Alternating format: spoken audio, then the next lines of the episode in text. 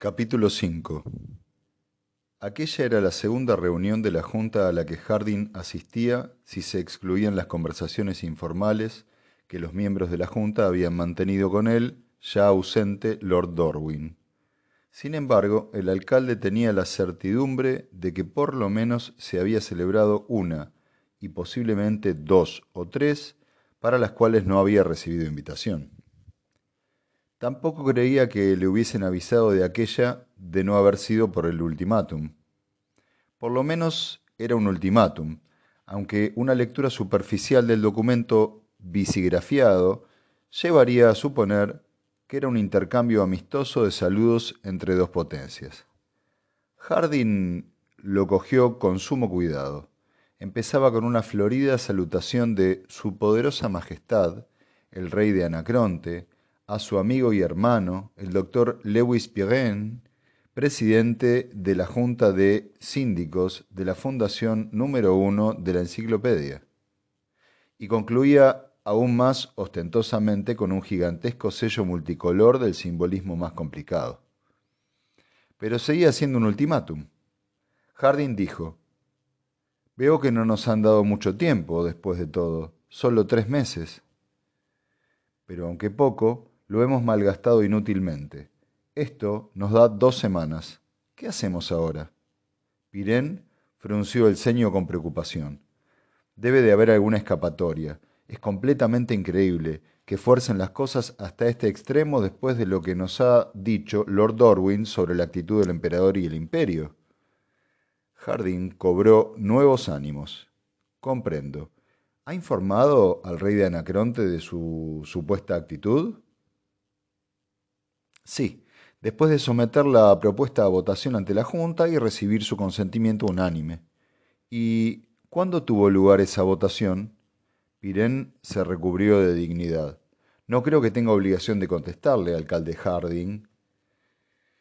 Muy bien, no estoy vitalmente interesado. En mi modesta opinión, su diplomática transmisión de la valiosa contribución de Lord Orwin ha sido, frunció la comisura de los labios con una acerba media sonrisa, lo que ha causado esta nota tan amistosa. Si no, lo hubieran retardado un poco más, aunque no creo que este periodo de tiempo adicional hubiera ayudado a términos, considerando la actitud de la Junta. Jot Fullman dijo, ¿Puede decirnos cómo ha llegado a, este a esta notable conclusión, señor alcalde? De un modo muy sencillo. No se requiere más que utilizar esa olvidada cualidad que es el sentido común. Verá, hay una rama del saber humano conocida como lógica simbólica, que sirve para eliminar todas las complicadas inutilidades que oscurecen el lenguaje humano. ¿Y qué? preguntó Fulham. La he aplicado.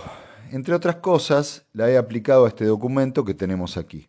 En realidad yo no lo necesitaba porque ya sabía de lo que se trataba, pero creo que podré explicarlo más fácilmente a cinco científicos físicos mediante símbolos que con palabras.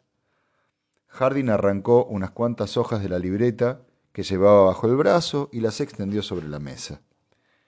Por cierto, yo no he sido quien lo ha hecho, dijo. Como pueden ver, Müller-Hock, de la División de Lógica, es el que ha firmado los análisis.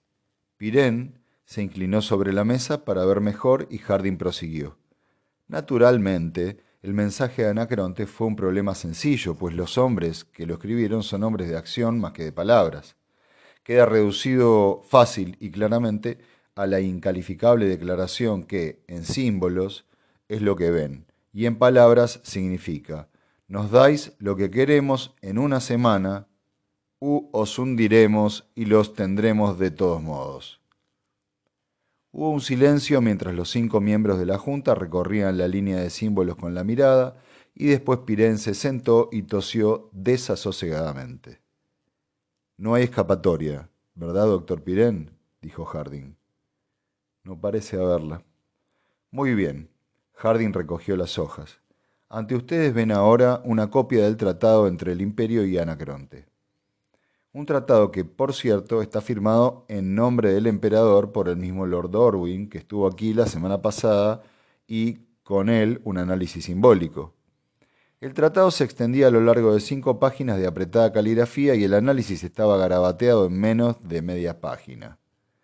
Como ven, caballeros, cerca del 90% eh, del tratado ha sido excluido del análisis por carecer de importancia, y lo que resulta puede describirse de la siguiente e interesante forma. Obligaciones de Anacronte hacia el imperio. Ninguna. Poderes del imperio sobre Anacreonte. Ninguna. Los cinco volvieron a seguir el razonamiento ansiosamente, consultando el tratado, y cuando terminaron, Pirén dijo con acento preocupado, Parece correcto. ¿Admite usted entonces que el tratado es única y exclusivamente una declaración total de independencia por parte de Anacreonte? ¿Y un reconocimiento de dicho Estado por el imperio? Así parece. ¿Y supone que Anacreonte no se ha dado cuenta de ello?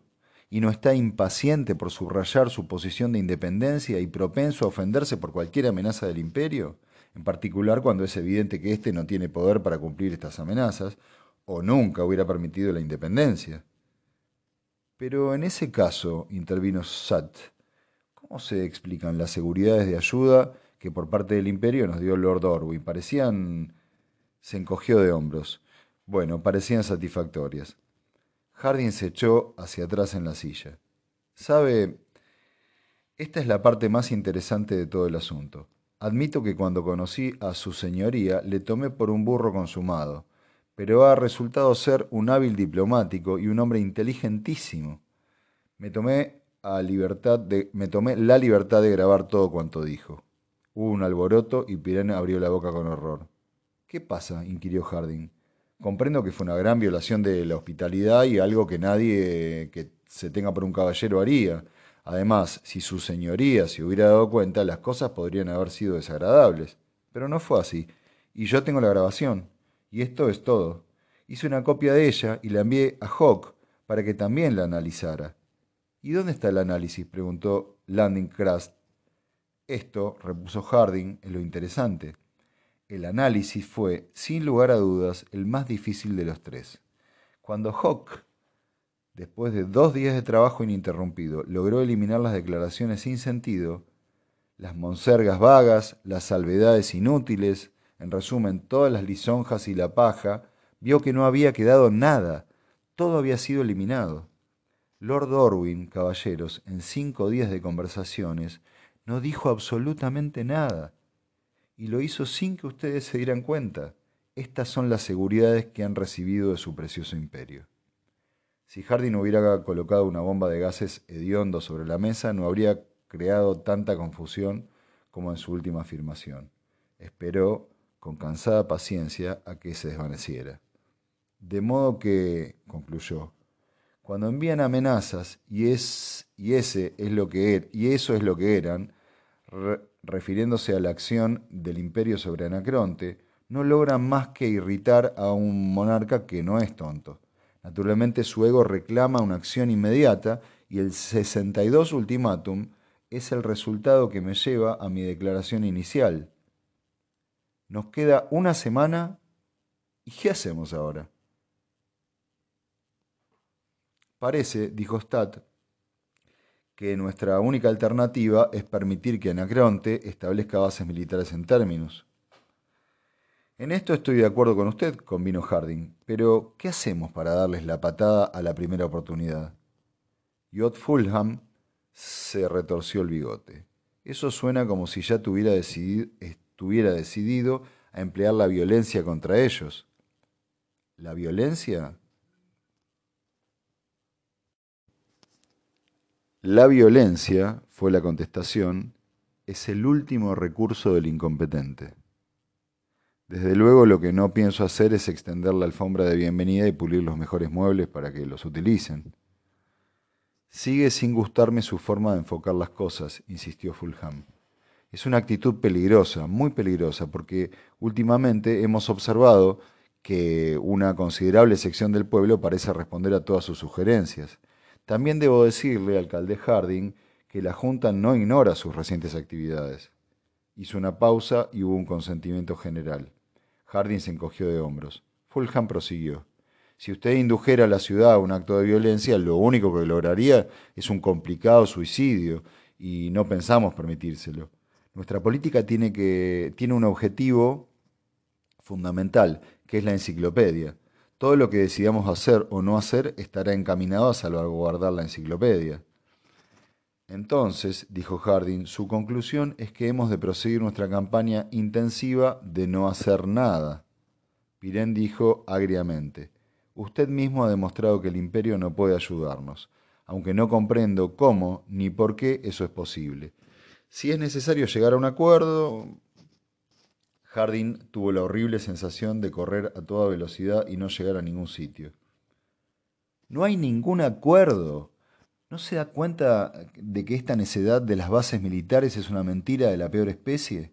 El ilustre Roderick nos dijo lo que perseguía Anacreonte, la ocupación completa e imposición de su propio sistema feudal de estados agrícolas y economía de aristocracia campesina en nuestro planeta. Lo que queda de nuestro engaño sobre la energía atómica puede obligarlos a actuar con lentitud, pero actuarán de todos modos. Se había levantado indignado y el resto se levantó con él, excepto George Farah. Y entonces George Farah empezó a hablar. Que todo el mundo haga el favor de sentarse. Me parece que ya hemos llegado demasiado lejos. Vamos, no sirve de nada enfurecerse tanto. Alcalde Harding, ninguno de nosotros ha incurrido en un delito de traición. Tendrá que convencerme de eso. Farah sonrió amablemente. Usted mismo comprende que no habla en serio. Déjeme hablar. Sus pequeños y vivaces ojos estaban medio cerrados y unas gotas de sudor brillaban en la suave superficie de su barbilla. Es inútil ocultar que la Junta ha llegado a la decisión de que la verdadera solución del problema anacreontiano reside en lo que nos será revelado cuando se abra la bóveda dentro de seis días. ¿Es esta su contribución al asunto? Sí.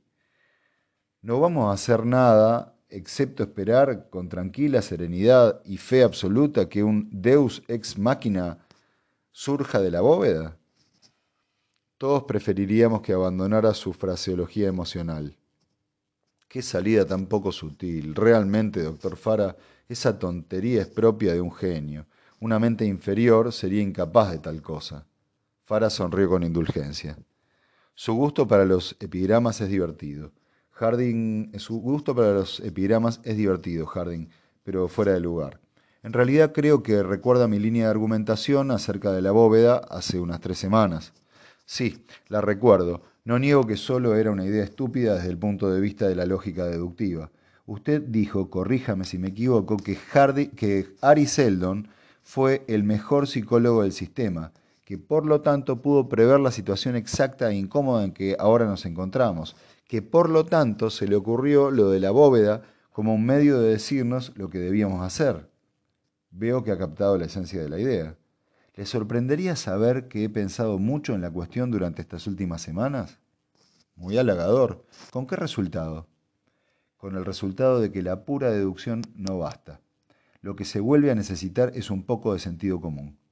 Por ejemplo, por ejemplo, si previó el desastre anacreontiano, ¿por qué no se estableció en algún otro planeta cerca del centro de la galaxia? Es bien sabido que Seldon indujo a los comisionados de Trantor a que ordenaran el establecimiento de la fundación en términos. Pero, ¿por qué lo hizo así? ¿Por qué nos aisló aquí, si conocía de antemano la ruptura de las líneas de comunicación, nuestro aislamiento de la galaxia, la amenaza de nuestros vecinos y nuestra impotencia causada por la falta de metales de términos? Esto ante todo, y si previó todo esto, ¿por qué no advirtió a los primeros colonizadores con tiempo suficiente para que pudieran prepararse y no esperar como están haciendo a tener un pie en el abismo? Y no olviden esto, aunque él previera el problema entonces, nosotros podemos verlo igualmente ahora. Por lo tanto, si él previó la solución entonces, nosotros podremos verla ahora. Al fin y al cabo, Seldon no es un mago. No hay ningún truco que él ve y nosotros no para escapar del dilema. Pero Harding, recordó Fara, no podemos. No lo han intentado siquiera, no lo han intentado ni una sola vez. En primer lugar, rehusaron admitir que existiera siquiera una amenaza. Después depositaron una fe ciega en el emperador. Ahora le ha tocado a Ari Seldon. Siempre han confiado en la autoridad o en el pasado, nunca en sí mismos. Sus puños se abrían y cerraban espasmódicamente. Llega a ser una actitud enfermiza, un reflejo condicionado que expulsa la independencia de su mente siempre que se trata de oponerse a la autoridad. Al parecer no conciben que el emperador tenga menos poder que ustedes, o Ariseldon menos inteligencia, y están equivocados, ¿comprenden? Por alguna razón nadie se atrevió a contestarle. Harding continuó. No solo ustedes, es toda la galaxia. Pirén oyó la idea de, investigación científica, la idea de investigación científica que tenía Lord Darwin. Este creía que para ser un buen arqueólogo hay que leer todos los libros que existen sobre el tema escritos por hombres que murieron hace siglos. Creía que, creía que para resolver problemas arqueológicos hay que sopesar las teorías opuestas. Y Pirén escuchó sin hacer ninguna objeción. ¿No comprenden que es un error? Y otra vez dio a su voz un tono suplicante y otra vez no recibió contestación. Prosiguió. A ustedes y a la mitad de términos les pasa igual. Estamos aquí sentados anteponiendo la enciclopedia a todo lo demás. Consideramos que el objeto de la ciencia es la clasificación de todos los datos pasados. Es importante, pero ¿no hay nada más que hacer? Estamos retrocediendo y olvidando, ¿no lo ven? Aquí en la periferia, han perdido la energía atómica. En Gama Andrómeda ha explotado una planta de energía por una reparación defectuosa y el canciller del imperio se queja de que hay pocos técnicos atómicos. ¿Cuál es la solución? ¿Formar nuevos técnicos atómicos? Nunca. En lugar de eso, restringirá la energía atómica. Y por tercera vez, ¿no lo ven? Es algo que afecta a toda la galaxia, es un culto al pasado, es una degeneración, un estancamiento. Los miró uno por uno y ellos le contemplaron fijamente. Fara fue el primero en recobrarse. Bueno, la filosofía mística no nos ayudará en este trance. Seamos concretos. ¿Niega usted que Ari Seldon haya podido calcular la tendencia histórica del futuro por medio de una simple técnica psicohistórica? No, claro que no gritó Harding. Pero no podemos confiar en él para encontrar la solución. En el mejor de los casos pudo indicar el problema, pero si hemos de llegar a una solución tendremos que encontrarla nosotros mismos. Él no pudo hacerlo en nuestro lugar. Fulham tomó súbitamente la palabra. ¿A qué se refiere con que indicó el problema? Nosotros sabemos cuál es el problema. Harding se volvió hacia él. ¿Usted cree? ¿Usted cree que Anacreonte es lo único que preocupó a Ari Seldon? No estoy de acuerdo. He de decirles, caballeros, que por ahora ninguno de ustedes tiene ni la menor idea de lo que está pasando. ¿Y usted sí? preguntó Pirén con hostilidad. Así lo creo. Harding se puso en pie de un salto y retiró la silla. Su mirada era fría y dura. Si hay algo claro, es que toda esta situación huele a podrido. Es algo aún más importante que todo lo que hemos discutido hasta ahora. No tienen más que formularse esta pregunta. ¿Por qué razón no hubo entre la población original de la Fundación ningún psicólogo de primera línea, excepto Bort Alurin? Y él se abstuvo cuidadosamente de enseñar a sus alumnos nada más que lo fundamental. Hubo un corto silencio y Fara dijo, Muy bien, ¿por qué? Quizá fuera porque un psicólogo hubiera captado la verdadera intención de todo esto, y demasiado pronto para los proyectos de Ari Seldon por eso estamos tanteando, obteniendo nebulosos vistazos de la verdad y nada más.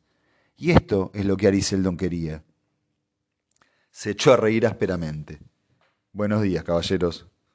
Salió a grandes zancadas de la habitación.